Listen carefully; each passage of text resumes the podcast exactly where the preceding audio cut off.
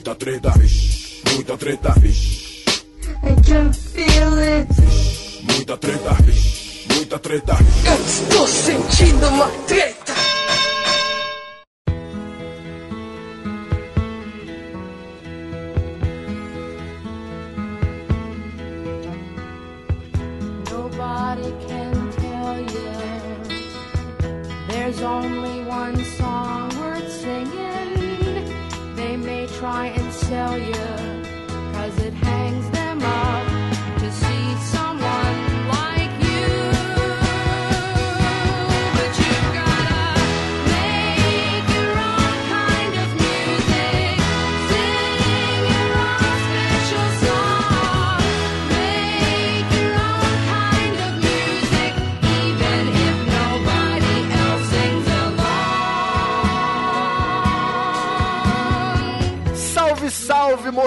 Moçada! Salve, salve, rapaziada! Meus queridos ouvintes do Treta Talks, esse podcast surpreendente do treta.com.br.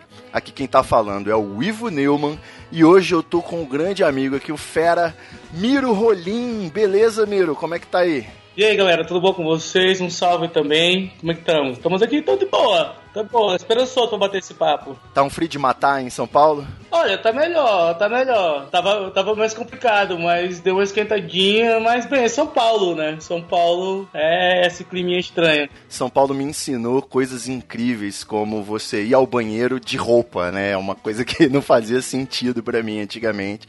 Sentar no vaso sanitário nesse período do ano é uma questão muito complicada, assim. Merece É. muito aparato técnico para tal. É, eu já convivi, já morei com pessoas que elas levavam edredom pro banheiro, entendeu? Ia fazer as necessidades no quentinho. Pois é, às vezes. Miro, antes da gente continuar a nossa conversa e antes de qualquer outra coisa, nós temos que cumprir um ritual no Treta Talks, Uhum. que é, afinal de contas, o ritual vem dando certo no podcast, a gente não pode furar, né? Sei. o ritual é mandar um salve. Um salve, né? Dá um salve. Isso, esse salve danado. o salve, esse momento aqui do nosso podcast Treta Talks, que a gente deixa uma dica para os nossos ouvintes pegarem aí um- uma dica marota que a gente descobriu recentemente, ou algo que a gente gosta muito e quer compartilhar. Ok. E, cara, eu vou deixar um salve meio estranho pra rapaziada. Meu salve é uma série muito maravilhosa que tem disponível no Netflix e que não é exatamente uma novidade. O nome dessa série é Lost. Não sei, não sei se você chegou a assistir, mas Lost foi uma série aí que mudou o panorama da televisão mundial, né? Quando ela surgiu aí lá no começo dos anos 2000, ela trouxe tantos mistérios, tantas loucuras, uma nova proposta narrativa aí trazida pelo Damon Lindelof e pelo J.J. Abrams, que acabou fisgando todo mundo. A galera se amarrou, Lost foi um fenômeno mundial. Inclusive, o primeiro podcast que eu ouvi na minha vida era um podcast sobre Lost, chamado Lost in Lost. E você vê, hoje tô aí fazendo podcast, né? Então eu queria registrar. é, a minha namorada, ela é mais nova e ela não chegou a assistir na época.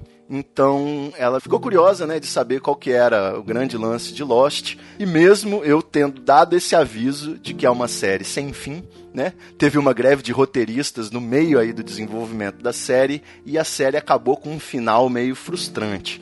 Tem gente que acha genial, que a grande mensagem é de que não existe recompensa, o importante é a jornada, então faz uma analogia aí pra vida, e tem gente que acha que é só uma série que não teve dinheiro pra fazer o final.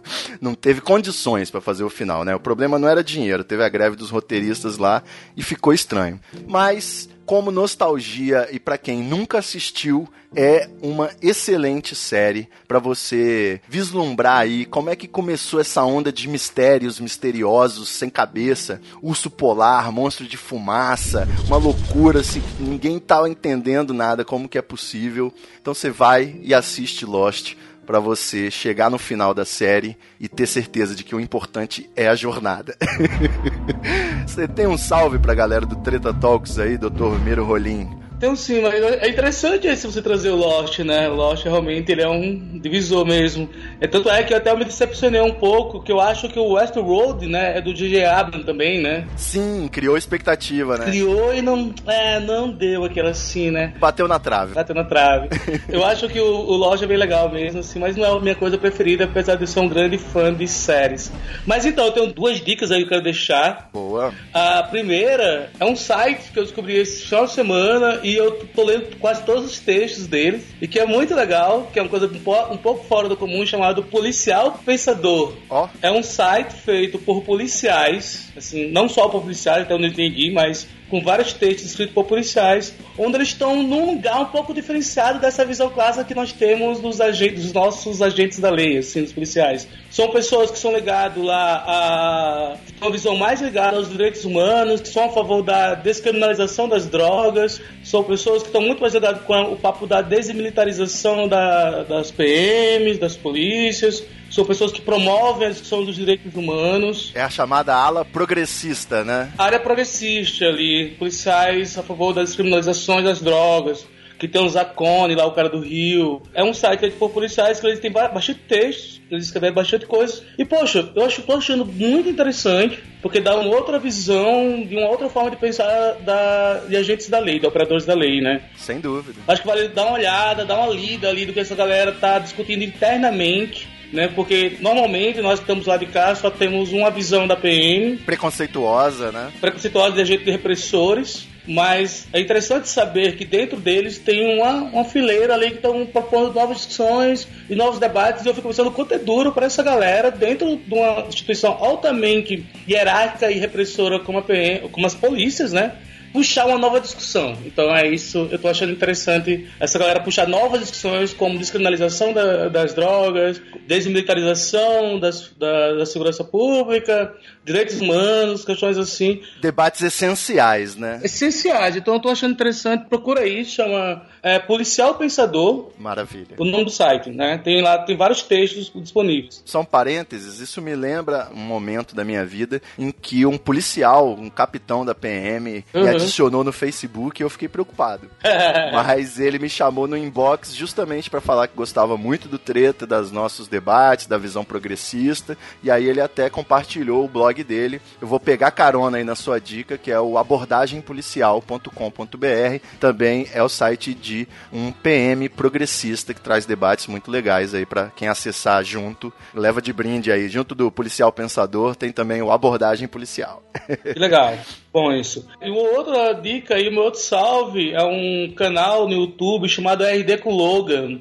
O Logan é um brother nosso aqui também, que é do Respire também, é um psicólogo aí bastante conhecido na área das drogas. E ele tá com um canal no YouTube já há um certo tempo, que é um canal onde ele vai discutir é, métodos e práticas de redução de danos para as substâncias aí, para as substâncias mais comuns que nós usamos aí no dia a dia, nas festas, né, nos finais de semana, no, um aspecto mais recreativo. Então ele tem é um canal no YouTube onde ele propõe é, métodos de uso seguro para essas substâncias. Acho que é muito importante, linguagem muito boa, linguagem direta, linguagem acessível, sem grandes coisas, assim, sem, sem discussões muito técnicas e acadêmicas, mas um linguajar mais acessível. Então é legal. RD com Logan, Muito bom. essa é a minha dica. Pautar para a discussão da redução de danos e o policial pensador para a gente ter uma nova discussão aí sobre o que é papel da PM. Maravilha. São os meus salves aí. Sensacional. O pessoal já vai então entrando no clima aí com esse salve e a gente vai alegremente, tranquilamente, respirando, calmamente Opa. partir para nossa pauta. E seguimos. Seguimos.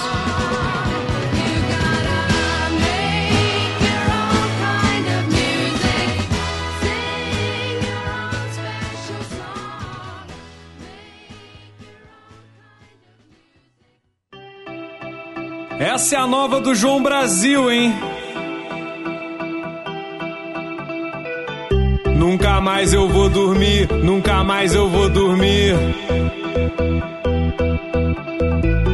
Nunca mais eu vou dormir, nunca mais eu vou dormir. Nunca mais eu vou dormir, nunca mais eu vou dormir.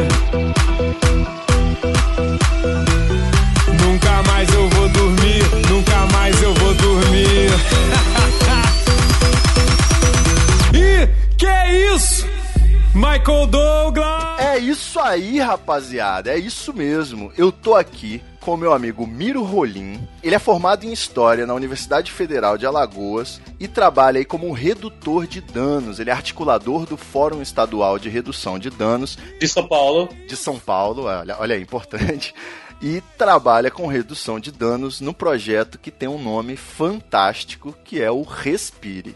Respire é basicamente meu mantra, né?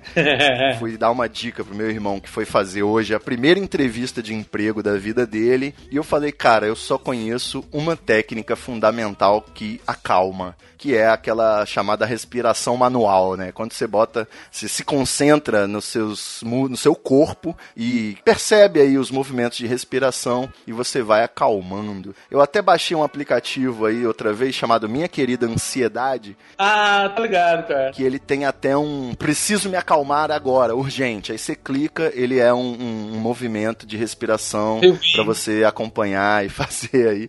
Eu acho sensacional. Mas, doutor Miro, a primeira questão que eu acho aqui que eu gostaria de colocar é a seguinte. Manda, jovem. Se a gente trabalha, se a gente deseja a redução de danos em relação ao uso de substâncias entorpecentes, a forma de reduzir o dano a zero não seria não usar? É. Aí eu fico perguntando, você é a pessoa que fica falando pra todo mundo não usar nenhum tipo de droga? Larga o café, larga a Coca-Cola. você é essa pessoa? Não, eu não sou esse tipo de pessoa, não sou esse tipo de pessoa. Meu, é o seguinte, a gente utiliza a redução de danos, na verdade, no nosso dia a dia em vários aspectos, né? A redução de danos está inserida dentro das nossas práticas das mais variadas formas. Se você for usar um- uma moto, você usa um capacete, isso é redução de danos. Se você vai andar de carro e usa o cinto de segurança, isso é redução de danos, sabe? Ela está inserida de várias formas e aspectos da nossa vida. Um tênis que você usa apropriado para andar no território escorregadio, isso é redução de danos. Então, a gente sabe, a redução de danos parte da ideia de que você está sujeito a uma situação adversa. E que vai ser praticamente impossível você acabar com essa situação adversa. Então, o que é necessário é você ter um conjunto de práticas, um conjunto de, de, de condições que vai dar para você enfrentar essa situação adversa sem, com o mínimo dano possível. Pensando isso para a questão das drogas, né, para o uso de substâncias, e aí eu não queria nem utilizar drogas, na verdade, até foi um erro meu agora, eu queria mais utilizar no uso de substâncias, porque aí a gente pode pensar também no açúcar, no café, no chocolate, na, na sagrada cervejinha, na pinga, mas também na coca, no MD, sabe, no LSD e todas essas substâncias aí, que alguns consideram como droga e colocam no campo da ilegalidade é você ter a condição de saber como usar essas substâncias, saber que substância é essa e quais os danos que ela pode provocar, e diante de tal, você ter condições de fazer um uso que você pode apenas acessar ao prazer, acessar aquilo que ela tem de positivo para lhe dar, sem eh, desencadear uma situação traumática, uma situação que não será uma vibe boa, né? Entendi. Tentar evitar as bad vibes, né? As bad trips. Não seria equivalente àqueles grupos da igreja que ficam na porta da balada dizendo Jesus te ama, repense sua vida. A pessoa que quiser uma orientação sobre redução de danos, ela pode esperar uma acolhida sem preconceitos. Então, esse é o pressuposto, não é isso? Pois é, né, cara? Jesus. Amo, mas eu não sei se eles amam, amam tanta gente assim tão bem assim, não, né? Mas a questão, cara, que é um dos princípios básicos da, da redução de danos, da prática da redução de danos, da forma que ela deve ser feita, é a não, é o não olhar moral para o sujeito e para a substância e para a situação, né? Quem somos nós para julgar moralmente os, os indivíduos e suas ações? Então, é muito importante a gente ter na nossa prática assim, a exclusão de qualquer visão moral sobre determinadas práticas e sobre os sujeitos, né? Não cabe a nós, não é do nosso campo de trabalho, assim. Meu, quem quer julgar moralmente o indivíduo vai, puta, vai trabalhar no Proerd ou vai trabalhar na, sabe, na igreja aí qualquer, né? Abre uma conta no Facebook, né? Abrir uma coisa no Facebook e vai julgar todo mundo, né? Twitter, maconheiro nem a gente, drogado nem a gente. É, é, plante maconheiro, mate, enterre, né? Essas coisas assim. Vai, faz isso, mano. Nós estamos pro outro lado, nós estamos a favor da inclusão. A gente acha que redução de danos é inclusão. É, vem com nós, brother. Corre com nós, Exatamente. que as coisas vão ficar, pode ser ficar melhor. Eu preciso revelar aqui pro, pros ouvintes como foi que eu cheguei a conhecer o senhor. Fica à vontade. a gente partiu para um festival chamado Pulsar, que fica que, que ocorre todo ano em Cachoeira Alta, mais ou menos agora nessa, nessa época aí de maio e junho, né, que é para pegar um friozinho das montanhas mineiras. Aconteceu agora já. Você teve lá de novo, né, safado? Ai, que inveja. Bom, em 2016 a gente teve nesse festival e me surpreendeu porque quando a gente vai em raves, né, essas festas que acontecem próximas às regiões metropolitanas, não se vê tanto esse cuidado relativo à questão da redução de danos, né?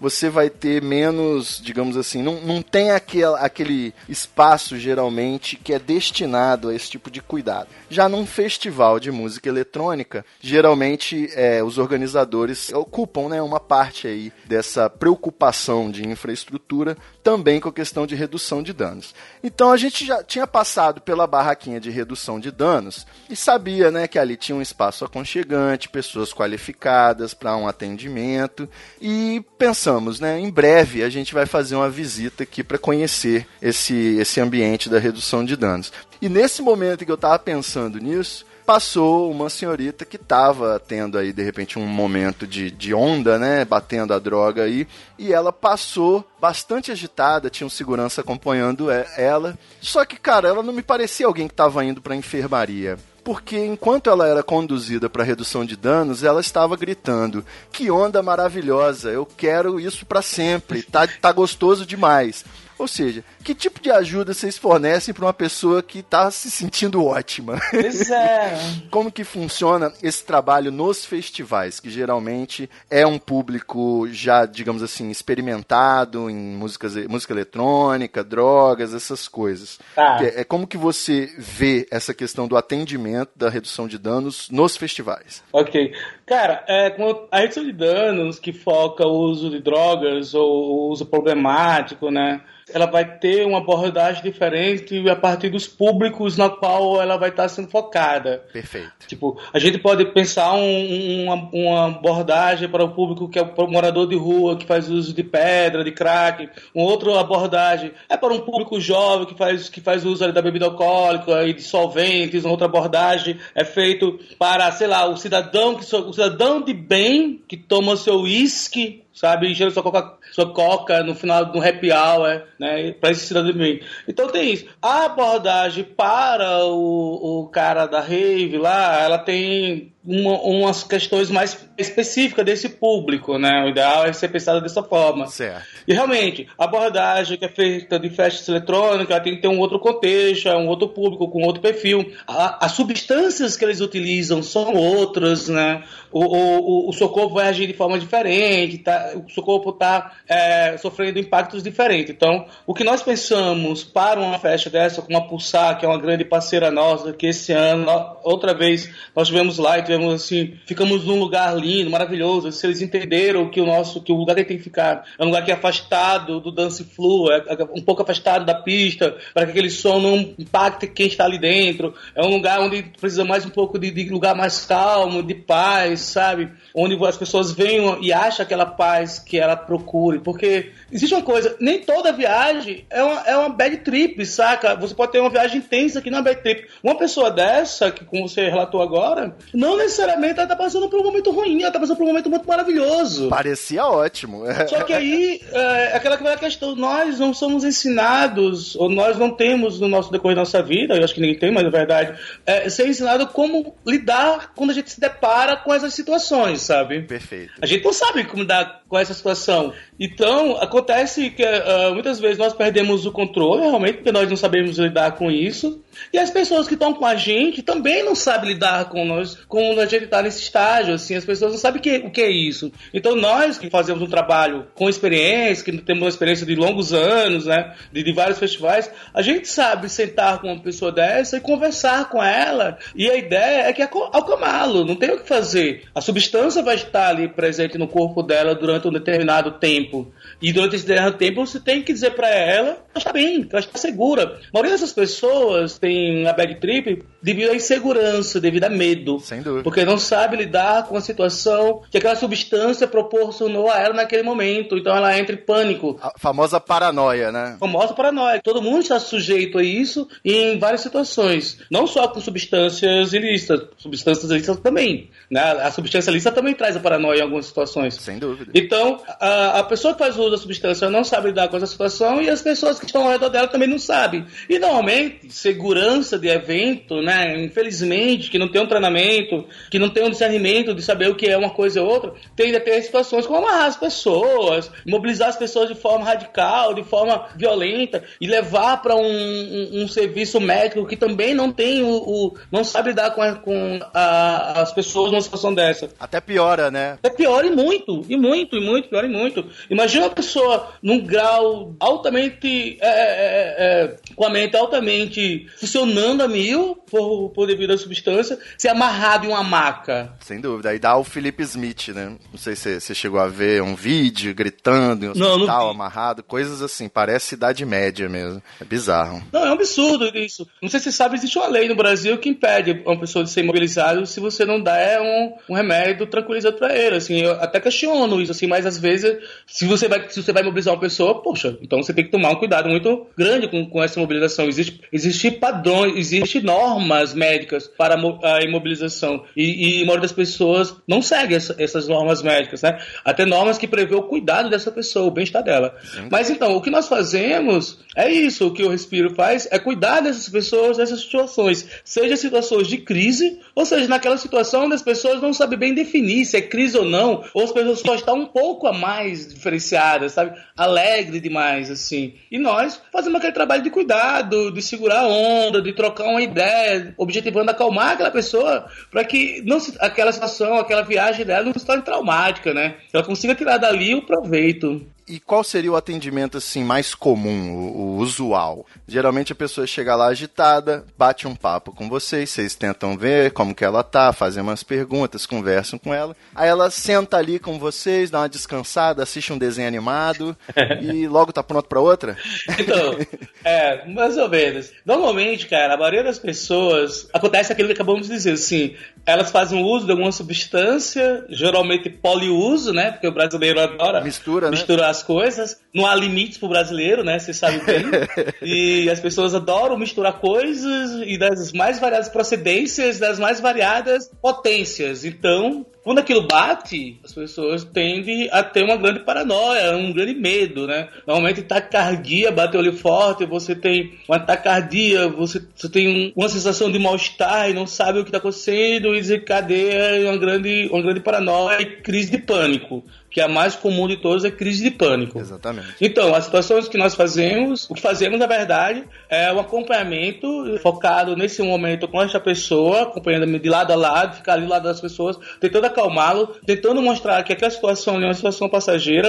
É difícil porque nem sempre tem escuta, é muito difícil, mas tentando conseguir acessar essa pessoa mostrar que estamos juntos e dizer que aquilo ali para ele é um, uma, um momento passageiro. Isso vai se dar de várias formas, não existe uma fórmula para isso, sabe? Porque as pessoas são muito singulares, então a gente não tem uma fórmula, ó, você vai agir assim, assim, assim, da forma que a pessoa vai chegar. A gente tem padrões de ações com o sujeito. Aí, a partir de cada sujeito que chega ali, vai depender do feeling do redutor de danos, saber como é que ele vai lidar com aquela pessoa. Por isso que é importante que se tenha redutores de danos com muita experiência, sabe? E que tenha conhecimento da ação, conhecimento dos resultados, da- das consequências do uso das substâncias. Porque tem muito aí, tem muitos projetos de RDs que nós estamos vendo surgir com pessoas que não têm uma mínima formação, não têm um mínimo conhecimento de prática, não têm um mínimo, não tem nenhum conhecimento, sabe? Além daquele conhecimento de experiência de usar a substância, acho que porque usou a substância já está pronto para cuidar do outro e ah, as pessoas se metem a cuidar das pessoas e acaba fazendo uns trabalhos aí bem meia boca e que nos preocupa muito. A gente vem discutindo muito esse trabalho aí que está sendo feito por, por alguns grupos novos que a gente está se preocupando muito. Então é bom esses eh, eventos procurar saber quem são as pessoas que estão fazendo parte aí do- dos coletivos, qual é o histórico desses coletivos. Mano, pede um, um currículo aí dos, dos coletivos, sabe? E vê quais as experiências da galera. Pelo menos. É, pelo menos. Se não fica só na boa intenção, né? De boas Porra. intenções, o inferno. Você sabe muito bem, né, Ivo? Se a gente, a- é, você que, é- que circula aí na cena eletrônica, a gente já tem festivais a rodo no Brasil. Tem uma porrada de festivais aí rolando. Cada ano a gente vai surgir mais festivais. E ainda os produtores de festivais têm um problema seríssimo de se preocupar com, seu, com seus frequentadores dos seus festivais. Os produtores ainda não tomaram consciência que é a importância de você ter um grupo de solidanos e um grupo de paramédicos, um socorro num evento. Sem dúvida, sem dúvida. Todo ano a gente vê aí notícias de pessoas que passam muito mal, infelizmente até algumas mortes. E em maioria dessas situações é justamente porque é, os, os, os caras dos festivais, produtores, não querem botar um reduto de dano, sabe? Não quer botar um, um socorro, cara. Assim, mano, isso agrega valor pro festival. Isso dá qualidade pro festival. É importante para os produtores ter consciência que redutores de danos e socorro agrega valor e vai dar visibilidade ao, à ação- ao festival. Então é importante eles pensarem, quando for pensar na montagem do festival, tá lá discriminado que vai ter isso. E se vai pensar em, em redutores de danos, pensa- buscar redutores de danos com experiência, coletivos com experiência, com, com que sabem o que está fazendo. Mas infelizmente no Brasil ainda os, os, os produtores nem todos se preocupam ou quando vão querer saber da, de projetos de redução de danos em festivais, reclamam muito dos valores, querem fazer barganha, tipo, não, eu te dou, pra- eu te dou a entrada, então você vai lá. Claro. Pô, não é assim, né, mano? Lógico. Não é isso, cara. A gente, nós somos profissionais, trabalhamos, assim e tal. Então a gente não vai lá ficar de madrugada, 24 horas, cuidando de um figura, de uma. Cuidando de frito de graça, né? Pelo amor de Deus. Cuidando de frito de graça, sabe? Fazendo um serviço. Correndo o risco de uma pessoa dessas, sei lá, se ferrar na sua mão, passar por situação ruim e você ser o responsável por isso. Com certeza. Só pra eu não perder o gancho, eu queria comentar aí que Manda aí. Numa, numa época aí mais, mais que a gente frequentava todas as festas com a equipe completa do Treta, né? Daqui do Espírito Santo. Oh. Antes do, do pessoal casar, se converter, morrer, enfim. Nós tínhamos a mania, né, de levar coisas nossas pra festa. Então a gente chegou no momento que a gente se viu levando puff, rede, sei lá, brinquedoteca com um pogobol, é, binóculos e, e tinha um massageador, essas coisas todas. E o pessoal aí, os fritos, que ficavam deslocados ou precisavam de uma- um ombro amigo, corria lá pra gente. A gente acabou montando, assim, digamos, era o espaço treta que ficava itinerante nesses lugares. Sem formação nenhuma de redução de danos, mas pelo menos a gente tava ali de olho para se tiver alguém passando mal, a gente dar uma força. Mas o, eu preciso dizer que, é, na- no meu ponto de vista, é inadmissível, né? Não ser obrigatório que todos os eventos tenham essa a redução de danos, né? É algo que pelo, pelo menos funcione como uma, uma antessala humanizada, humanitária para enfermaria, para UTI móvel, né? E os caras estão pilhados ali, geralmente numa sintonia bem ruim para cuidar de certas coisas, né? E Sim. que não é só evento de música eletrônica que tem drogas, porque isso eu posso dizer com conhecimento de causa que todos os eventos aí estão recheados de muitas drogas. Acho que até os gospel estão hoje em dia já estão começando. Com certeza, eu concordo muito com você. É, em alguns países da Europa, tanto na, é, países como Inglaterra e outros como Espanha, a redução de danos já é obrigatório. Você não faz um evento se você não tiver um projeto de redução de danos Com certeza. lá no, no programinha. O documento que você envia para a prefeitura da cidade já tem que estar lá. Se a prefeitura olhar para lá, cadê a galera da redução de danos? Eles não aprovam a execução do projeto. Como a gente brasileiro gosta tanto de imitar, principalmente o pessoal das, da cena eletrônica gosta tan- tanto de trazer as novidades da Europa, poderia incorporar de vez essa novidade, né? Já que não é novidade, na verdade. O Respiro já está aí há uma boa carga de anos aí trabalhando, né? É, o Balance, que foi o primeiro do Brasil lá de Salvador, também já está aí muitos anos também atuando. Então não é tudo novidade, só basta a galera realmente bancar. E outra coisa que você disse, realmente, mano, é, um- é um erro a gente pensar, como a gente vê às vezes na mídia e tal, que substâncias ilícitas só existem em festa eletrônica. É muita tapado, sabe? Pensando uma forma dessa. É inocência. Eu não sei se é inocência ou eu penso até às vezes que é opção de escolha, sabe? Você tá, tá, tá optando Entendo. escolher a ser um idiota, assim. a- a- a- é é quase um, sei lá. Porque, poxa, a gente que trabalha nessa área de substância, por exemplo, eu vou dar um exemplo bem interessante.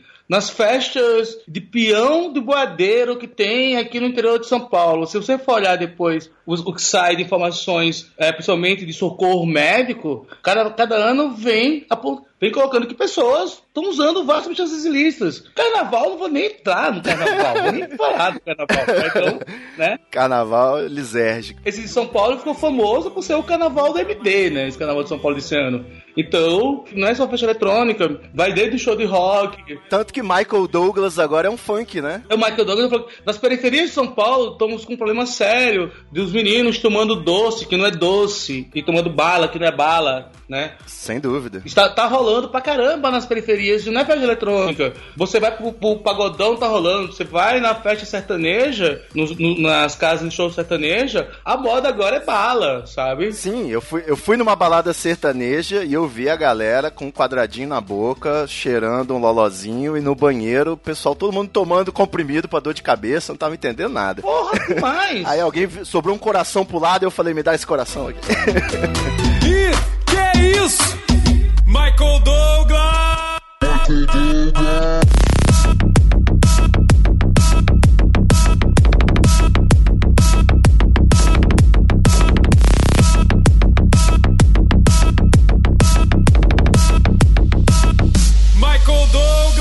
eu falei que eu tinha essa galera que ia pras festas, a gente é dessa trupe aí que uma das ondas é ficar olhando pro pessoal pra ver se tá tudo bem, vendo se tem alguém passando mal, Sim. né? A gente gasta onda assim. Eu queria saber da onde surge, se é assim, essa vocação pra redutor de danos e qual a formação desejável, como que funciona isso, como que uma pessoa, digamos, que pô, adora esse universo aí da expansão da consciência, das substâncias é, entorpecentes e gosta do da ideia do trabalho do redução de danos, o que, que ele precisa buscar pra fazer parte de repente? É, perdão, mas eu não acredito muito em vocação, né? Vocação pra mim é é uma questão bem, bem sei lá, assim. Eu acho que nós, é, o que nos move tá muito mais no campo das ideologias. Perfeito. Que a gente pode até dar o nome de, voca, de vocação, se a gente quiser, quem Sim. sabe lá. Exato. Mas eu acho que é o seguinte, é, eu acho que está muito mais no campo das ideias que nós defendemos para o mundo, né? De como nós, as mudanças que nós queremos para o mundo e para a vida que nós temos nesse mundo.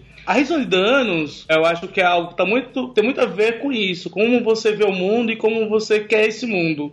Né? Tem a ver com você ter uma visão antiproibicionista, uma visão não moral, tem a ver com você ter uma visão de acolhimento, né? de pensar que as drogas existem, elas estão aí mesmo e, você, e a guerra às drogas não tem nenhum sentido. Então, é pensar mesmo como você viver, proporcionando inclusões e cuidado para a população que faz uso, que no meu caso sou eu, eu também faço uso de substâncias lícitas e ilícitas, então eu penso também no meu cuidado também, no cuidado das pessoas com que eu gosto, né? Sem dúvida. Então, quem é redutor de danos? Redutor de danos é aquela pessoa que pensa de uma forma alinhada com essa, com essa forma de ver o mundo, né? Que a gente pode pensar que é uma ideologia ou não é, mas com um, um mundo inclusivo e não exclusivo por, porque você faz uso de uma substância. Perfeito. O que, que a gente pensa assim? Ó, tem vários cursos de formações que nós que existem pelo Brasil que algumas instituições dão nesse sentido de redução de danos. Normalmente as formações de redução de danos mais acadêmicas são mais focado na área médica, é focado no uso abusivo, acompanhamento, né, e cuidado de uso abusivo dessas substâncias que nós temos que são as mais comuns de provocar vícios e adicções, como crack, cocaína, álcool, tabaco. Então, mais ou menos, tem essas formações mais acadêmicas nesse sentido, mas também, por exemplo, instituições como Respire, essa que eu faço, que eu faço parte, ela também atua com formação de introdução para cenas eletrônicas, para cenas de festivais que é, uma, é, uma, é uma- um momento introdutório para quem se interessa no cuidado dessas pessoas. Agora nós vamos estar fazendo um agora em julho no Rio de Janeiro. Ó, O Jabá agora, Olha aí. o Jabá. Manda agenda. O salve. Agora em julho, junto com a Associação Psicodélica do Brasil, o Respire vai fazer uma formação no Rio de Janeiro. É uma formação que está aberta. Deixa eu ver aqui a data. Eu gostei muito do nome, Associação Psicodélica. Eu queria muito estar nessa assembleia aí de, de membros. É, deve ser muito legal fazer parte da Assembleia, né? Assim, É, o estatuto é escrito num papel de doce, né? a reunião ordinária, né? Como deve ser. São... Então, eu não tô aqui agora com a data, mas se vocês entrarem aí na, na página do Respire, edição de danos, no Facebook, Vocês vão encontrar lá e vai estar discriminado. Pronto. Aí vai ter esse curso. É um curso de um dia, as pessoas fazem. Não, vai ter um link bem grande no. Vai ter um link aí, né? Beleza.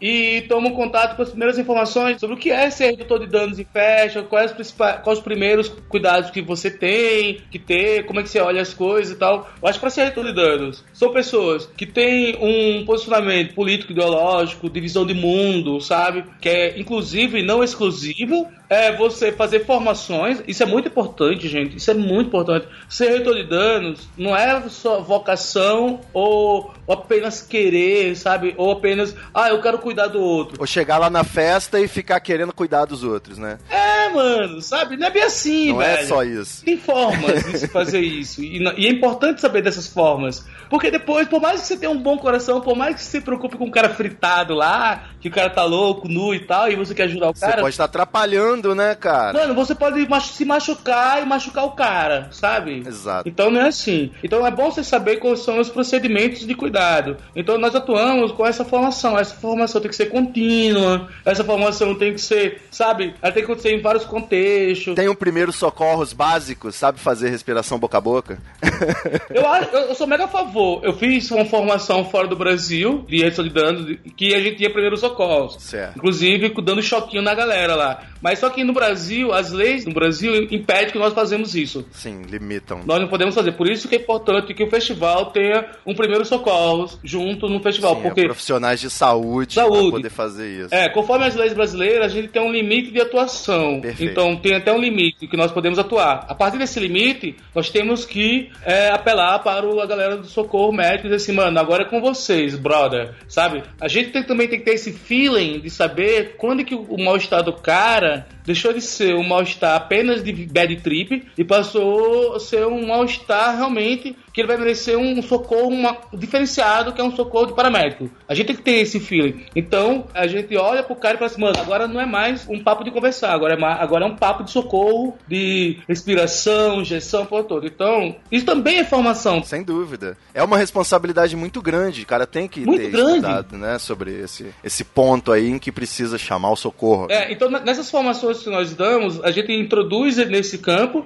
e, e, e pro cara, com o tempo, com a, com a prática e com mais formações, ele vai chegar ao ponto de saber isso aí. Pra ele não dar uma mancada, achar que o cara tá apenas dormindo e o cara tá entrando num coma, sabe? Sem dúvida. em coisas assim. Então é importante ter. Mas só voltando aqui, porque normalmente, assim, os, os coletivos, e o caso do Respire, ele trabalha em três frentes, mais ou menos, assim, em festivais. Uma frente é o informativo, ele distribui. Cê- acho que você pegou ano passado Sim. aqueles informativos que damos sobre MD. Catei todos, tá aqui. Isso, MD, maconha, plantas do poder, LSD e, e vários outros tipos de informativos, preservativos, o kit SNIV para pessoas que fazem uso de substância é, inalada. Canudinho pra não cheirar na nota, né? Que é mais sujo do que a bunda de mendigo. É absurdo não cheirar na nota. O cara vai cheirar e escolhe a coisa mais suja que ele tem por perto, né? A nota de dinheiro. Ah, é nenhuma. É, é de boa cheirar numa nota, né? É uma coisa assim. E botar numa base também que, tipo, na, no, Na privada. no- na pia do banheiro. É na privada, né? É normal, beleza. Isso que não vai dar problema nenhum, gente. Né? Ai, ai. Os caras fazem isso. Então a gente distribui esse kit pra evitar esse absurdo. Essa é uma frente, que é uma parte mais de informação, de troca de ideia, de dizer o que é a ideia, quais os princípios. Temos uma outra parte, que é essa parte que você conhece, que é a parte de cuidado, alguém que já passou do ponto e já não tá tão bem. É o resgate.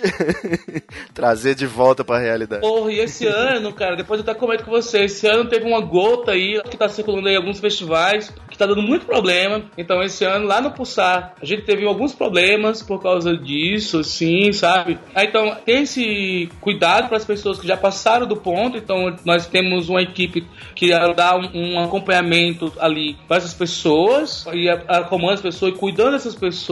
É, é talvez a nossa principal função. E a nossa terceira fonte é o teste de substâncias. É, né? Nós fazemos uns testes de reação para algumas substâncias. Eu ia perguntar isso agora pra você, cara. Eu preciso entender isso. Porque quando eu voltei do Pulsar, eu comentei com algumas pessoas que lá no festival você podia levar a sua droga no stand da, do- da redução de danos, do Respire, e eles tinham lá a- as formas de avaliar a- a- o que, que continha realmente existe nessa substância. Então, assim, você tem um laboratório para examinar se a sua droga é de qualidade na entrada da festa. Isso é tão evoluído, assim, de explodir a cabeça, que eu não tenho nem como argumentar, sacou? Eu só acho perfeito. Eu queria que o senhor me explicasse por que, que isso Tá. é tão positivo. Inclusive, Tá. levei lá um, um, um negócio, um MD, levei um Michael Douglas e descobrimos que era metilona. Beleza. Olha aí, que é uma substância análoga. Então, é, infelizmente, devido principalmente às limitações que temos no Brasil e devido à repressão às drogas, de- devido a essa visão que nós temos de repressão ao usuário de substâncias,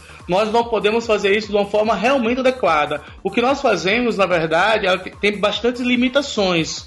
O que se faz no Brasil ainda, por enquanto, é o chamar é o teste de reação clorimétrica, se não me engano é esse o termo. Depois você procura aí ver qual é o, Aquele roxinho, né? É. um reagente, né? é o, que, é o reagente que ele vai dar tons de cores e a partir do- das cores que eles vão apresentar, nós podemos dizer qual é a predominância da substância. Perfeito. Nós não podemos dizer, por exemplo, o quanto tem dessa substância ali, ou quais a exatidão de outras substâncias. Isso é bastante limitado, mas já é um grande avanço para o Brasil. Pela cor, você tem uma bela noção, né? De pelo menos se é aquela substância, né? o noção do que está ali. Nós procuramos padrões, nós procuramos padrões de cores, a gente quer alcançar esses padrões de cores. Então, a partir da- das reações que as substâncias produzem, nós eh, olhamos se é aquela, aquela reação que nós procuramos ou não. Se é aquela reação que nós, aquela reação que nós procuramos, ok. Né? Se não é a reação que nós procuramos, aí a gente vai ter uma conversazinha tipo, mano, ó, então, não é bem isso que você tá pensando. Isso aí pode ser qualquer coisa. né? Coisa, né? Porque, ó, cara, duas coisas. Sabe o que é importante nisso? Isso é uma ação de saúde pública. Isso é uma promoção de cuidado de saúde Deveria ser feita pelo Estado, inclusive. Deveria ser feito pelo Estado, isso deveria ser feito pelo Estado. Você deveria fazer isso em qualquer serviço de saúde. Exato. Todo sujeito tem o direito de saber aquilo que ele usa. E o Estado tem a obrigação de prover essa informação para o sujeito.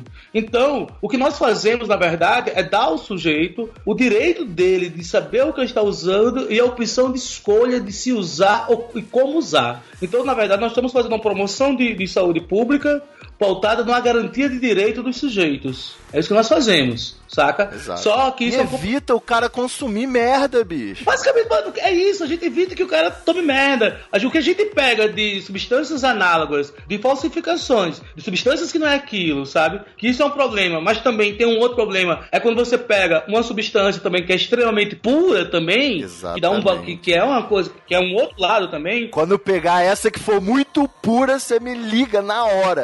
É, mas é bem assim. Só pra eu dar uma opinião sobre o assunto. Mas olha só, é, eu fiz um estágio numa, numa instituição da Espanha, em Barcelona, chamada Energy Control. certo. que é uma das instituições mais conhecidas da Europa e do mundo também na, nessa área de festas e tal. E lá eles fazem um teste, o teste é em conjunto com o governo local e com a prefeitura. Quem banca o teste para a instituição fazer o teste nas festas é o governo local. E eles utilizam outra forma de teste, que é o chamado TLC, TLC gasoso, que é uma outra parada, sabe? Mano, uma coisa que a gente nem sonha em ter aqui no Brasil, porque eles fazem é, comparação com, com padrões ouros. Toda vez eles têm padrões ouro. O que é o padrão ouro?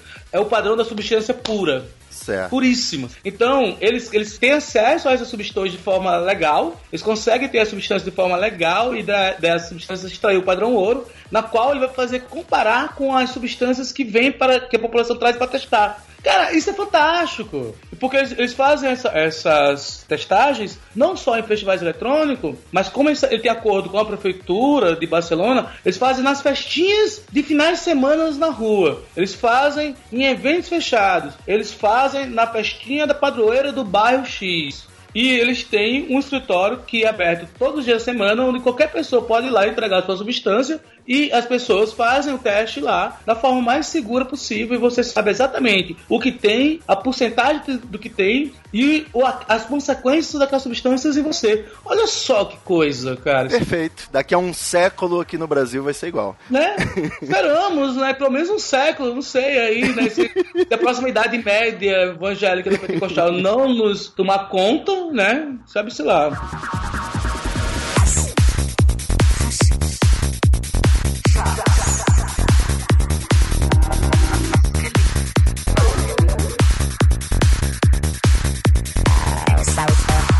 Imagino que você tem a sua conduta profissional, seus parâmetros de atuação e das coisas que você aconselha o pessoal que procura orientação ou até uma, uma instrução, né? Sem estar chapado, não, só vai lá para conversar, para saber Sim. mais sobre as substâncias. É, eu chamo de drogas porque eu adoro drogas, eu vou direto na drogaria aqui comprar ibuprofeno, Dorflex, é tão gostoso, então não tem problema com drogas não, mas é uma questão delicada porque, porra, você tem que ler a bula, você, dependendo da droga, você tem que estar sob orientação médica, né? Você tem que ter consciência do que, que você está tomando. Hoje em dia a informação, o acesso é fácil. Eu queria saber agora a hora da verdade. Seu filho começou a usar substâncias, ou sua filha, substâncias entorpecentes. E você precisa ter aquela conversa.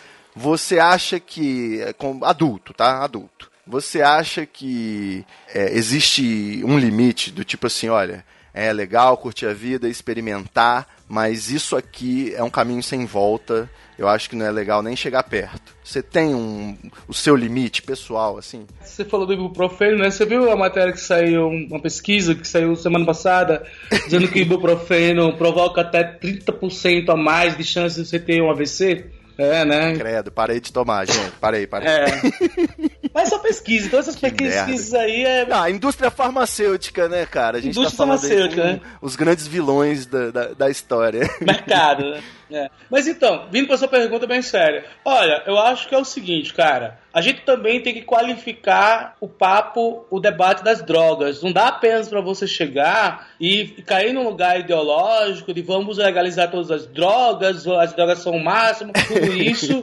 Achando que É. também não tem um outro lado, saca? Achando também que as drogas não oferecem nenhum risco. Não é assim, mano, saca? A pessoa tem direito de pensar isso se ela for um unicórnio, né? Só. É, essa foi unicórnio, né, porra? Todas as substâncias que colocamos no nosso corpo, todas, sem exceção, ela pode trazer, sim, um risco ao seu bem-estar, à sua saúde, seja física sua- ou sua saúde psíquica. Pô, se você for tomar 5, 6 litros de água e menos de 10 minutos, você se fode, né? Pois é, né? Pra quê? Se você for tomar água, é, café também demais, saca? Você se fode. Eu acho que a, a, pro meu filho e que teria tipo um papo bem sério com ele, e não adianta você ter um papo pontual, porque isso é um grande erro que os pais, que os pais fazem. Eu já trabalhei com questão de uso de drogas com criança e adolescente, e na escola também, e que os pais vêm um dia, falam um dia assim, numa forma de repressão, as drogas fazem mal, beleza? Ó, não usa as drogas, tá? E nunca mais se tem nenhum tipo de conversa, né? É, tipo, ah, já fiz minha função.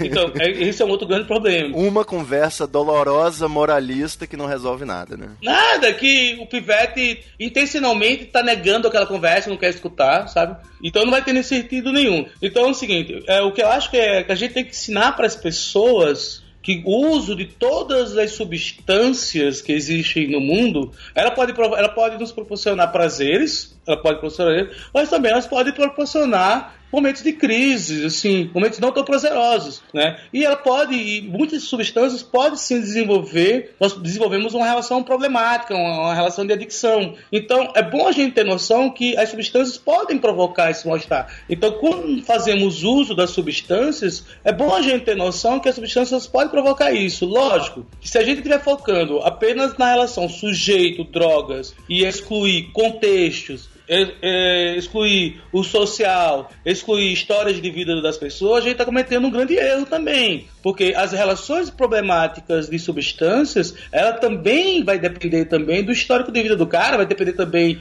do social do cara, vai, vai, vai também depender das opções que o cara tem na vida, né? Porque é mais que comprovado já que quanto mais opções nós temos de vida, menos é, ações- é, relações problemáticas com drogas nós desenvolvemos.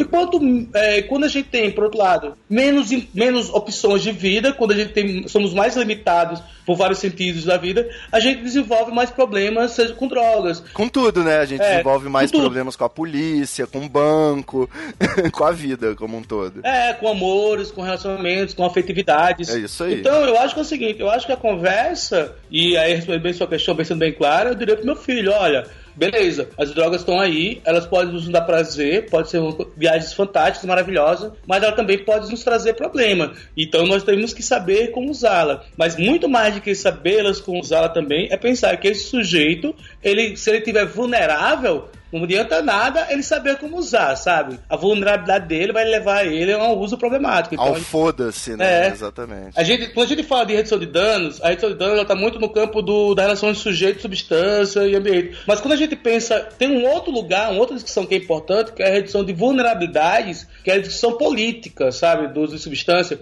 que é, mano, o governo tem que criar leis para garantir que o uso de substâncias seja adequado. Seguro. O governo tem que garantir cri- construção de leis que possibilite que a gente acesse informações sobre substância. O governo tem que garantir leis que eu não leve um cacete da PM porque eu tô portando um baseado. Exatamente. Sabe? Isso, isso não é de interesse só do maconheiro. Não né? é. Isso é de interesse de toda a sociedade, cara. Não é, Porque se velho. o policial pode, se ele tiver afim, ele bota um baseado no seu bolso. E você, mesmo Total. sem ter, você vai tomar um cacete por um argumento que não deveria existir, né? E outra coisa, velho, e todo mundo tem o direito a, a experimentar substâncias. Se a gente não tiver informação, qualquer criança pode. pode Dispor do corpo, né? É, vai, vai, vai experimentar uma substância e não tem informação de que substância é aquela, nem como usar aquela substância, e se fode, cara, sabe? Por isso que a gente tem que trabalhar com informações de prevenções e informações de cuidados de uso. Mas, infelizmente, a gente vive numa puta de uma hipocrisia moral de uma sociedade onde a gente acha que ninguém usa droga e ninguém deve usar drogas. E a gente vive num mundo A fantástico. solução é não usar. é. Não usar, não usar. Então, e junto com não usar, vem com arco-íris, unicórnios saltitantes no meio da rua. Exatamente. Só isso, porque é realmente achar que na nossa sociedade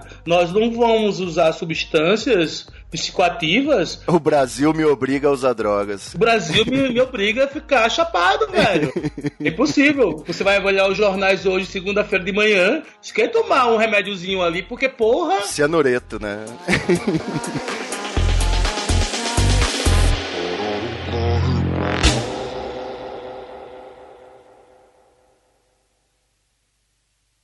Estão ouvindo este som, pulsando seco no ar, merece nossa atenção.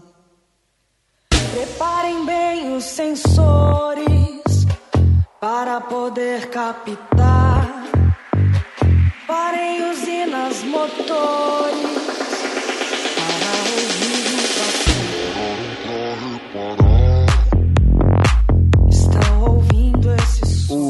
Playboy na festa rave, tomando aquelas coisas variadas, e, e o grande problema dele é que a onda pode ficar boa demais e ele não saber lidar com aquilo. É a pontinha do iceberg, né? É onde a gente vê a realidade numa forma, num frame de Hollywood aí, pra entender. Mas a, a relação, como a gente, como você tava falando aí, quem tem, quem tá na base da sociedade aí, vivendo, né, nas piores condições, tem essa tendência a desenvolver uma relação com as drogas muito mais problemática. Sim. E a redução de danos e o respire tem um papel que as pessoas não têm dimensão Sim. na nossa sociedade. A gente tá vendo, vê aí São Paulo com notícia de demolição de prédio com, com usuários dentro Ah, e, isso- e isso- passando o rolo compressor na Cracolândia e tipo desarticulando a Cracolândia para se espalhar para outros lugares. Eu queria aí seus seus 20 centavos sobre essa questão. Como que o, o Respire atua na Cracolândia e como que você vê esse problema e a sua solução? É, o Respire, como ele tem um- um- uma ação mais específica, ele não atua na Cracolândia. Ele já atuou, é, ele não atua na Cracolândia, ele atua em, em ambientes de festas. Certo. Né? A gente já atuou em baile funk na periferia, já trabalhamos com projetos aqui em São Paulo para trabalhar nos fluxos das periferias, que são os baile funks. Certo. Né? Agora estamos desenvolvendo também um trabalho, estamos em processo de construção um trabalho com um grupo LGBTQ, se não me engano é essa sigla que se usa, que é com em festas da periferia, com esse público gay, com público trans, com público mais focado aí, é um- é um- e a gente tá meio que se expandindo também para essa população, que é com um coletivo chamado Colocadas, que é um coletivo LGBTQ aqui da, de São Paulo. Perdão se eu tô falando da sigla errada. Não, é, eu acho que agora é LGBTQ. Não tem um I no final, LGBTQI. Pô, se, se, não, se tiver, gente, se estiver falando errado, perdão aí. Mas então, a gente, a gente trabalha em festas universitárias e tal, mas na Craco a gente não trabalha. Quem que trabalha na Craco? O Respire, ele pertence a uma instituição, a uma ONG, chamado Edley. Certo. O Edley é um centro de convivência que já atua há muitos anos aqui em São Paulo, com população central aqui de São Paulo, a população que faz uso abusivo de substância é também a população de rua. E um recorte muito grande dessa população da Cracolândia. Tem pessoas que são do Respire, que são do Edley e que trabalham na Cracolândia. Certo. Eu trabalhei durante alguns anos, trabalhei um, um- bom tempo de ano, é, trabalhei aí desde 2012, 2011 na Cracolândia, em alguns projetos e alguns serviços. Saí esse ano, esse ano eu tô fora lá da Cracolândia, mas eu tô atuando enquanto militante na questão da Cracolândia. E sobre isso, o que eu quero dizer é o seguinte, pensando na Cracolândia e pensando na questão da redução de danos. Tem um, um teórico que eu gosto muito, chamado Agamben, Jorge Agamben, que ele tem um conceito lá que ele traz para discutir um conceito chamado Homo Sacer. Certo. O que que é o Homo Sacer? O Homo Sacer é o cara lá do direito romano, que é o cara que poderia ser morto sem uma punição para quem o matou. É o cara que poderia ser morto para o bem coletivo. Certo. Então, na sociedade romana, o Homo Sacer é esse cara que podia ser morto e era de beleza, era nenhuma que ele fosse morto, não teria problema. Cara, eu acho, eu trago muito essa ideia de que a gente construir uma visão, principalmente através do meio midiático, que os usuários, moradores de rua, usuários problemáticos de drogas, como os caras que fazem uso de crack na Cracolândia, ou não, porque na Cracolândia não tem só usuário de crack, é bom, é muito importante que se diga isso. Na verdade, é toda uma, uma, constelação de pessoas e de situações de vida que estão ali, mas infelizmente é taxado com tudo como sendo craqueiro, como nós. Mas essa população é considerado, um- eu considero como um sácia da sociedade moderna, sabe? O usuário de droga, ele é o cara que pode ser morto para o bem coletivo. É o Dalit indiano, né? É, exatamente. O usuário de drogas é aquele que a polícia mata e a gente aplaude, sabe? O usuário de droga é aquele cara que ele é um pretexto zumbi, ele é um, ele é um inimigo construído, então nós matamos para o bem coletivo. E a pessoa que mata ele é aplaudida. Basta ver os Exatamente. caras que matam a galera coletivamente. E essa galera é considerada herói. Ou, ou ou- ou pessoas que fazem grupos aí, sai matando gente, e são vistos como herói. Gente, o que é isso, galera? Que porra é essa, tá ligado? O pessoal percebe um pouquinho quando alguém famoso vai parar na Cracolândia, né? É, sabe? Porque a Cracolândia, ela tem uma cor, tem um CEP e tem um, um perfil bem claro. Meu, população, Cracolândia é população de São Paulo, das periferias de São Paulo, negro, pouco educa pouca formação é, educacional, é ali que transita pela legalidade e ilegalidade, sabe? Pessoas que, que passaram por um momento de, de desestruturação familiar ou desestruturação social e acaba chegando ali. E é negra, sabe? Homens negros, assim. É bem claro o perfil da Cracolândia. Aí quando vem um modelo, uma pessoa mais famosa e tal, todo mundo fica chocado. Ah, ele não pode estar ali. Exatamente. Por quê? Porque quem pode estar na Cracolândia é o figurinha da periferia negro fudido, saca? Ele pode estar ali, ali é o lugar dele. Mas quando tem uma pessoa branca e tal, olhos azuis, ou uma pessoa rica, ai que absurdo, né? Porque essa pessoa não é o lugar dele ali. Então, é, o que aconteceu com São Paulo foi a construção de um inimigo coletivo que precisa de toda forma ser destruído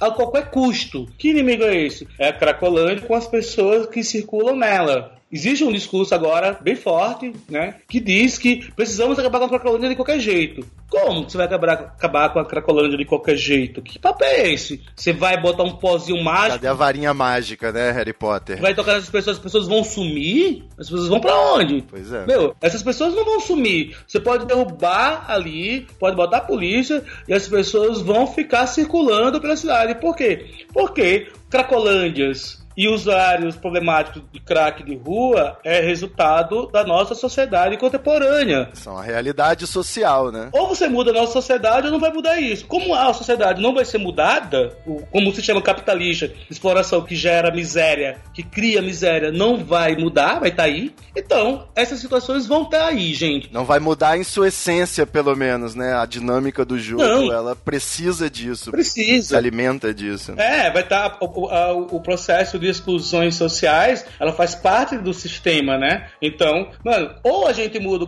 o, sistema, ou isso vai, ou vai continuar existindo. Como o sistema a gente não vai mudar tão cedo, infelizmente, que eu imagino, então essas situações vão estar existindo. E daí? Essas situações vão estar existindo. Como que nós vamos agir diante disso? É uma situação de exclusão e repressão? Ou a gente vai criar mecanismos e leis e formas ou políticas públicas que venha se aproximar dessa população e promover um cuidado e restituições de direitos dessa população. Porque o que principalmente que essa população tem é a aniquilação dos seus direitos, a aniquilação de uma história, a aniquilação de ser.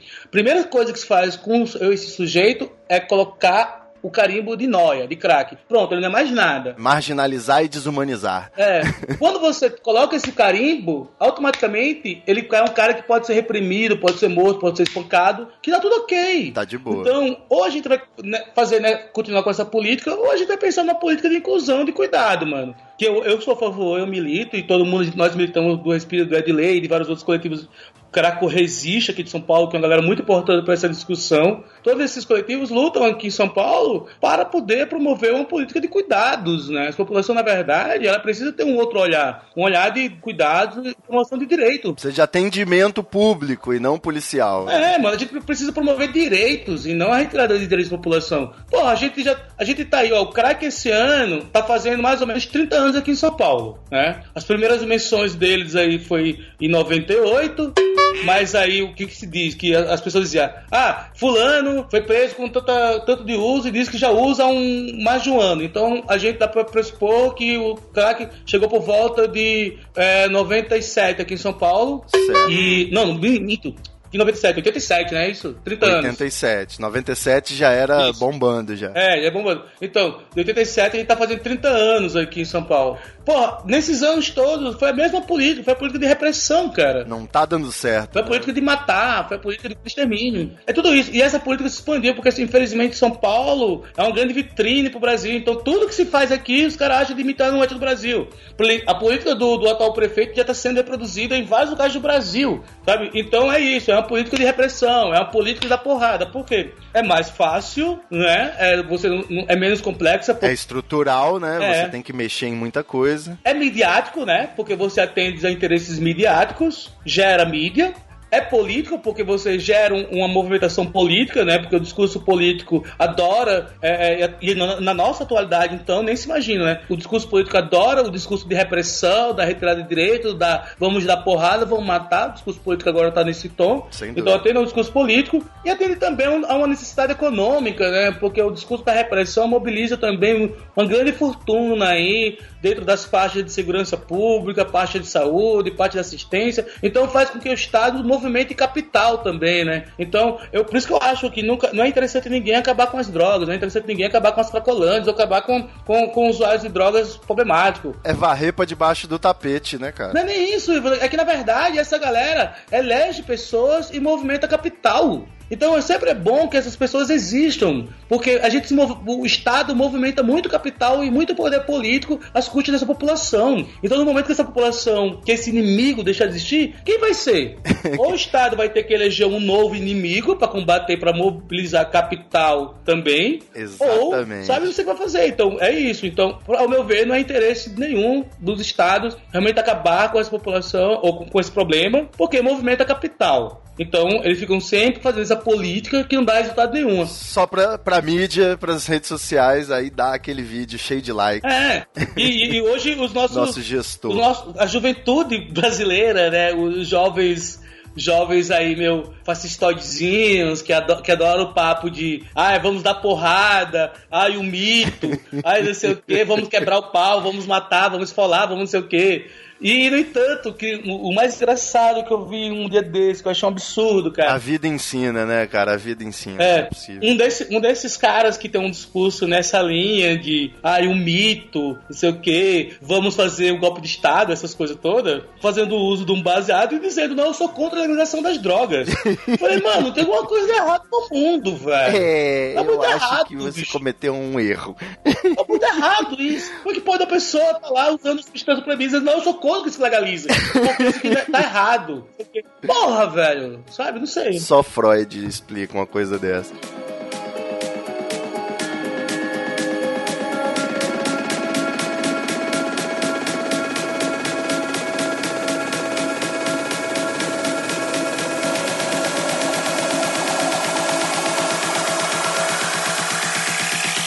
Soy el fuego que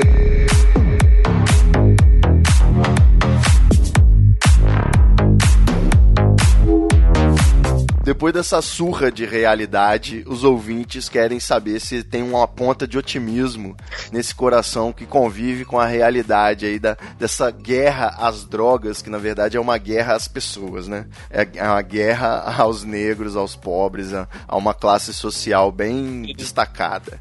Eu queria saber o seguinte: você acha que existe alguma chance aí da gente ver as coisas mudarem daqui pra frente, já que a gente tem a internet para poder mobilizar os cidadãos a se articularem, permite, por exemplo, a articulação de grupos como o Respire e outras ONGs. É, é, você acha aí, se você fosse cravar um- um palpite no nosso bolão da legalização da maconha no Brasil, você tem o quê? Um- qual a sua esperança? É, uma ponta sempre há, né? Sempre resta, né? A gente tem disso, né? Ser humano. É, uma ponta sempre resta, sempre, tá, sempre guardada. Mas é isso, cara. É, sendo bem pragmático mesmo, assim, tendo uma visão bem crítica da, da nossa política brasileira e dos gestores da, da política e dos gestores do direito e dos gestores da segurança pública, a gente tá vendo que, por mais que o, o que predomina hoje é o discurso de repressão, é o discurso proibicionista, está bem claro, né? Sem dúvida. e que é pautada no moralismo e na falta de conhecimento técnico, que isso é uma coisa que mais me irrita no mundo. Do cara que falou que vai erradicar a maconha na América Latina, É, nossa, tá aí pro Supremo, é ministro do Porra, Supremo agora, velho. o carequinha Alex Luthor. É, mano, sabe? É porque uma, Difícil. uma coisa é o seguinte, uma coisa é você dizer que, olha, eu sou contra por tais motivos e dando alegações e dando, e dando argumentos. Outra coisa é você, não, eu sou contra, por quê? Porque eu sou contra, por quê? Porque eu não gosto. É. Mano, qual é? Sabe? tipo, se você é contra, brother, tem argumentos. E hoje, infelizmente, o que nós temos na, na, na real, que está sendo, é, que é posto, é um proibicionismo tacanho, um burro, um proibicionismo bem ignorante, que é um proibicionismo moralista, que é, que é pautado no, no achismo, eu acho. Sabe? Eu penso isso. Ah, é porque é isso. É porque fulano falou isso. Não, cara, não- essa discussão não cabe o seu achismo, essa discussão não cabe o que você pensa, porque você, ah, eu acho isso, não é assim. Essa discussão cabe uma discussão aprofundada e que ela tenha bastante subsídio de debate. Então, diante disso, eu acho que, que cada vez mais eu estou muito feliz e contente porque tenho visto novas pessoas e a discussão do proibicionismo, principalmente para quem não é usuário, quem não é usuário e é, vamos deixar isso bem claro, tem muitas pessoas que são antiproibicionistas, tem muitas pessoas que estão debatendo e são a favor da questão da legalização das drogas e de, no- de uma nova política de drogas que não fazem uso de substâncias. Inclusive os policiais pensadores aí que a gente mencionou É. no salve. Com certeza. Pessoas que não fazem uso de drogas, sabe? São, o- o- são pessoas comuns, entre aspas, assim, que eu quero dizer. Mas é isso. Então, eu tô muito feliz que essa discussão, ela tá muito, ela tá se ampliando, chegando a novas pessoas, chegando a, a- a, sabe, a uma, uma galera diferenciada. Sábado agora, eu dei uma workshop é, sobre danos, e aí teve um debate sobre drogas, e tinha uma senhora lá, que é do interior de São Paulo, uma senhora com seus 60 anos, 70 anos, e ela, muito fofa, pensando, falando, poxa, é mesmo, né? Olha, pra, por que isso, né? Por que a gente vai fazer uma política que só prende negros e mulheres negras, sabe? Uma senhora chegando à conclusão, Caiu a ficha, né? eu- é difícil a gente, che- é, é, a, a uma grande parte da população ter essa consciência, cair essa grande ficha, porque nós temos meios midiáticos aí socando na cabeça da galera 24 horas que isso é errado. Nós temos igrejas evangélicas, nós temos aí um, um, sabe, uma mídia aí que pautada no, na- no desconhecimento, na má informação, na falta de, de qualquer forma de, de informação válida, socando um monte de informações errôneas sobre drogas e sobre fenômenos de uso e sobre quem são as pessoas que usam. Então, eu tenho uma ponta de, de- de esperança? Tenho, tenho uma ponta de esperança que a gente possa mudar cada vez mais. Mas é uma dura luta, cara. É difícil, sabe? É difícil daí. Agora, um outro, acho que um outro ponto importante que eu acho também é a gente começar, quem tá desse lado de cá, da gente, começar a bater forte e se assumir e dizer, poxa, olha, eu uso substâncias, eu uso drogas e tá aí, eu não tô na rua, eu não tô lá em lugar nenhum, eu tô aqui casa trabalhando, produzindo, fazendo isso. E, e dizer, mostrar muito, poxa, que Cara, é, é muito errado se pensar que todo usuário de drogas é aquele Sair da rua. sauna, né? É o sair do armário maconheiro. Isso, exatamente. Eu falo muito isso, mano. A gente tem que começar a bancar isso politicamente. Eu me lembro muito de uma história do movimento gay, que o movimento gay só foi ser realmente ter um, um espaço de debate e, e de, de ser levado a sério, assim, quando a galera começou a se assumir politicamente, sabe? Ela falou, não, eu sou gay mesmo, e aí? Qual é o questão? Vamos, vamos discutir isso a partir de agora. Qual o problema, né?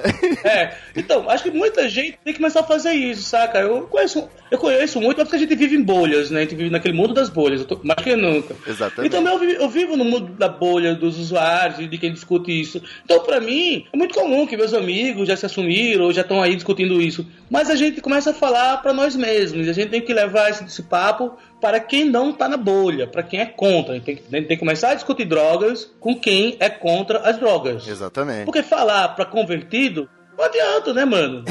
falar pra quem é convertido, de boa, assim, tá, o cara já tá convertido, tá ok. Vamos discutir agora com quem é contra drogas. Vamos, vamos discutir agora com quem é a favor que, que o maconheiro leve pau e seja enterrado. Pois é. Vamos discutir com essa galera. É essa galera que precisa ser discutida. O irônico disso tudo é, imagina quanto que a gente não poderia evoluir se não resolver o problema se a gente sentasse numa roda, todo mundo, os careta, e acendesse um beck e conversasse de coração aberto. E fumasse quem tivesse e, e fumasse quem tivesse a fim de fumar e Isso. não fumasse e também todo mundo ficasse ali de boa, né? Porra, seria lindo, né? Exatamente. Quem, quem prefere tomar um cafezinho, um cafezinho bem passado, sabe, gostoso, Puta, eu me, também dá uma onda. É, eu me lembrei agora de um, de um papo, na época que eu estava. no- eu sou de Maceió, sou de Alagoas, né? E eu estava no colégio de ensino médio lá. E se- não me lembro qual era o contexto da situação, mas teve teve uma situação que um professor começou a falar. É, esses maconheiros não servem pra nada, não sei o que, não sei o que, maconheiro não, não vai perder o ano, não tem cérebro, é, torra os neurônios, não sei o que, maconheiro não. não todo, todo esse discurso. Senso comum, senso comum. Que bom que vocês aqui nessa sala não são assim, porque vocês tiram ótimas notas. Aí um pivete falou: É, professor, não sei não, não é bem assim não. Eu fumei um baseado antes de vir pra cá, sabe? então. É, então, pois é, o pessoal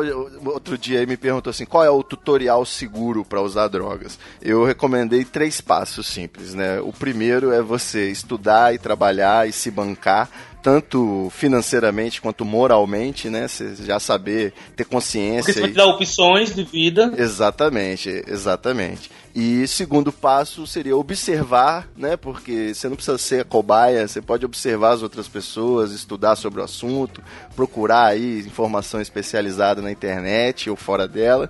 E o terceiro passo é com calma, né, bicho? Com calma, parcimônia. Querer estourar a boca do, do balão no primeiro dia, "Ei, vamos morrer hoje. Parcimônia, parcimônia, Eu parcimônia. sempre fui o cara da meiota. De meio em meio a gente É. enche o papo. Quer, ver um exemplo? A gente, aqui no Brasil, a gente, o uso do MD é uma coisa que eu acho um pouco errada, principalmente o, o MD que vem em, em cristais, né? Que as pessoas não sabem qual é a dosagem correta. E tem padrões de dosagem para as pessoas, sabe? Tem padrões. Qualquer farelo me diverte. Eu, um, por, um, por exemplo, uma coisa que eu acharia lindo é que as pessoas come- começassem a colocar a su- os seus MDs, por exemplo, seus Michael Douglas, em cápsulas de gel, cápsulas que, tipo de remédio. Você colocasse ali, tipo, 10 mi- é, A dose, né? botasse uma dosezinha ali, que existe padrões disso, botasse uma dosezinha ali e você soubesse que eu vou tomar duas dessas por, pela noite, sabe? Que é aquilo ali que vai fazer efeito. Se não, vai tomando, vai tomando, vai tomando e quando vai ver, tá lá no, no Respire, vendo desenho animado. O cara bota, tipo, tudo que ele tem dentro de uma garrafa de água e acha que quer a dosagem correta. Não, cara, não é, né, brother? A gente sabe disso que não é. Pelo amor de Deus. É, eu, eu sou muito a favor que as pessoas tom, tomassem conhecimento para mudar seus padrões de uso, para que seus padrões de uso fossem mais seguros, né? Para tirar só os proveitos, assim, para tirar só as coisas boas. A gente sabe que isso é muito difícil, mas, porra, é isso que a gente faz, sabe? É que nem as pessoas perguntam em festas, tipo, mano, então vocês vêm aqui e ficam cuidando dos fritados. É, é isso que nós fazemos, cara. Nós vemos as festas cuidar dos fritados. E as pessoas não entendem muito isso, as pessoas ficam, mas como assim, mano? Vocês vêm pra cá e ficam cuidando das Um pessoas. dia o frito pode ser você, né, cara? Puta, um dia o frito pode ser você. Ó, quer ver uma coisa muito louca? É muito comum a gente cuidar de um cara hum, nesse, nas tendas do Respire numa noite, e na outra noite o cara passa lá pra agradecer e, e querer já, tipo, num- num- num- numa reação de, de, de contribuir, falar, meu, eu quero ajudar vocês, vocês outros me ajudaram pra caralho, eu quero ajudar vocês. Fala, mano, não, beleza, relaxa, nossa função é essa mesmo. Aí eles ficam por lá, cria sempre uma comunidade ao redor, assim, porque os caras que a gente cuida, depois eles voltam e ficam lá com a gente, sabe? Exatamente. vez. Isso é um, um padrão bem comum nesses eventos. E quem quiser conhecer melhor aí o Respire, te seguir nas redes sociais, como que faz, Miro? Mano, eu tô como Miro com Y, Miro Rolim, Rolim com I. Rolim com I, com M de Maria no final. Beleza. E tô aí no Facebook, no Instagram também, é o mesmo nome. Mas tem o Respire também, é o Respire Redução de Danos. Boa. Tem o Respire Redução de Danos aí também. Aham. Que é o proje- que é o página da galera. Tem até umas fotos aí da, da nossa da nossa casinha aí lá no último pulsar, linda. Ai, que inveja. Então, Sensacional. e aí, e qualquer coisa, dá aquele salve que a gente tá disponível. E o workshop? Capacitação no Rio de Janeiro será no dia 22 de julho. Será capacitação, redução de danos em contextos de festas, certo? Vai ser uma parceria do Respire Redução de Danos com a Associação Psicodélica do Brasil. Essa associação linda e maravilhosa, que suas reuniões devem ser fantásticas. Sensacional. Tá aí também a página no Facebook também, né? Agora pro dia 22, tá aí. É, se procurarem capacitação, redução de danos em contexto de festas, vocês vão achar. Entre em contato lá com a galera e a gente tá tentando. Vai ter uma outra capacitação também aqui em São Paulo. Antes de outubro, provavelmente, no mais tardar em outubro, e a gente tá querendo levar essas capacitações para outros lugares aí. Quem quiser, é só dar aquele, trocar aquela ideia com nós aí, que a gente viabiliza essa formação, uma troca de ideia. O lance, cara, pô, muito mais do que levar a ideia do, do Respire qualquer coisa assim, a ideia é levar a redução de danos, saca? É isso que nós nos preocupamos. É que a ideia da redução de danos ela circula entre as pessoas, que as pessoas possam também praticar redução de danos, que as pessoas também possam ser atores de redução de dano consigo mesmo e com seus amigos. É isso que a gente quer, saca? É isso que a gente acha importante. Exatamente. E tem um nome bem autoexplicativo, né? O Respire Isso. e Redução de Danos, que visa reduzir danos. Isso aí. Eu acho que é bem claro o trabalho de vocês. É, e espero então que o senhor venha reduzir danos aqui pelos lados do Espírito Santo, que tem muita psicodelia boa. Se não, eu tô me jogando aí pra São Paulo também, quero ver umas festinhas. Vamos ver se a gente inspeciona aí o, o pessoal lá nas, nas festas, na psicodelia de São Paulo. Olha São Paulo, vai trocar umas ideias, que a gente conversa aqui. Traz meus adesivos, que eu tô querendo até hoje o adesivo do, do Treta. Opa, estão separados aqui, estão separados. Até hoje eu não consegui meus adesivos do Treta. Mas sim, cola aí que nós estamos Vai, aqui, mano. vai ganhar uma camisa de indenização. Olha aí, vai ganhar Olha. uma camiseta como indenização. Porra, super, super. Registrado o compromisso aí. né? Mas, Valeu, meu brother. Meus queridos ouvintes, espero que tenha aí conseguido ter uma ideia do que é esse trabalho de redução de danos. Pare com essa ideia de que é- são hippies querendo distribuir paz e amor, apesar de realmente serem hippies querendo distribuir paz e amor, mas tem muita coisa no meio disso, né? Valeu demais, Miro. Um abração, positive vibrations e até mais. opa, tamo junto. Estamos aí no corre, mano. Até nóis. É nóis. Nunca mais eu vou dormir, nunca mais eu vou dormir. e que é isso? Michael Douglas! Muita treta, vixe. Muita treta, vixe. I can feel it. Muita treta, vixe. Muita treta, vixe. Eu estou sentindo uma treta.